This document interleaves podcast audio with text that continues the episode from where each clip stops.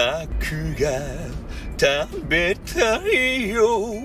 マックが食べたいよ。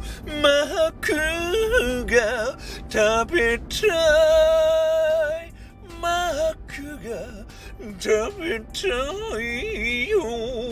ということでね、えー、マックが食べたいということなんですけれども、えー、今ねマック食べてきたんですよ。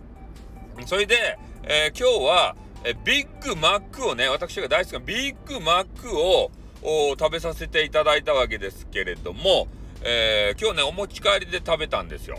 でビッグマックの裏技を知ってる人は何人ぐらいおるとや？ビッグマックば頼んだらね変な箱に入れられる。で変な箱に入れられたらねちょっとね車の中でかじろうとした時にかじれん。ポロポロ落ちる。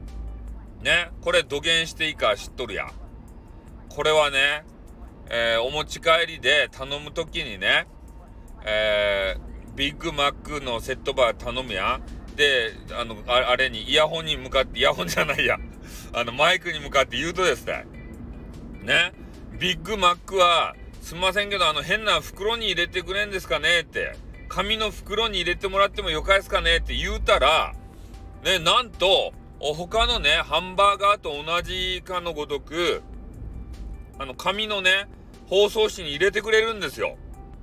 そしたら、ね、食べやすい。おね、片手で持って、パクパクパクパク、パクつきながらね、なんか作業ができます。なので、えー、皆さんもね、今度からビッグマックを買うときは、ね、中、あの、あれ、注文するときは言うてください。あの、紙、紙で、紙に包んでもらってよかですかねって。言うたら、あの変な箱じゃなくて、紙に包んでくれるけん。これの方が絶対ね、食べやすい。おう。ね、これおすすめ。ね、もうみんなが知らなかった、マッキ、マッキントッシュじゃない、マックのね、裏技を、ちょっとね、あの、ご披露してしまいました。こうやってね、えー、俺はすぐね、惜しげなく、えー、自分が得た知識をですね、皆さんにこのスタイフを使ってお伝えすると。いうような役目なんですよ、俺が。隠せないんだな。隠し事大嫌いやからさ。ね。もう100%本音爆弾やけんさ。